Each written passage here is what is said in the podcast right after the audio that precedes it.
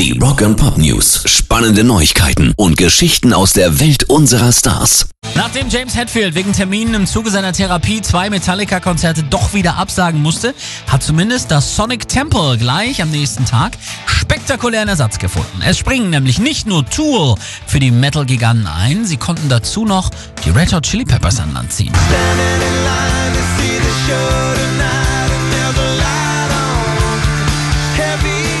Sie werden dort dann ihr erstes Festival wieder mit Gitarrist John Frusciante spielen. Das Sonic Temple findet am 15. Mai in Columbus, Ohio statt.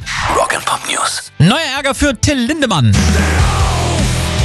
Man bekommt das Gefühl, das ist absolut fester Teil seiner Marketingstrategie. Erst die Pornos an sich, dann der Stress seiner russischen Darstellerin, deswegen in der Heimat. Und jetzt kommt ihm auch noch die Tierschutzorganisation Peter auf den Arsch. Grund? Fisch. Hey, Fischfresse! Hast du was verloren?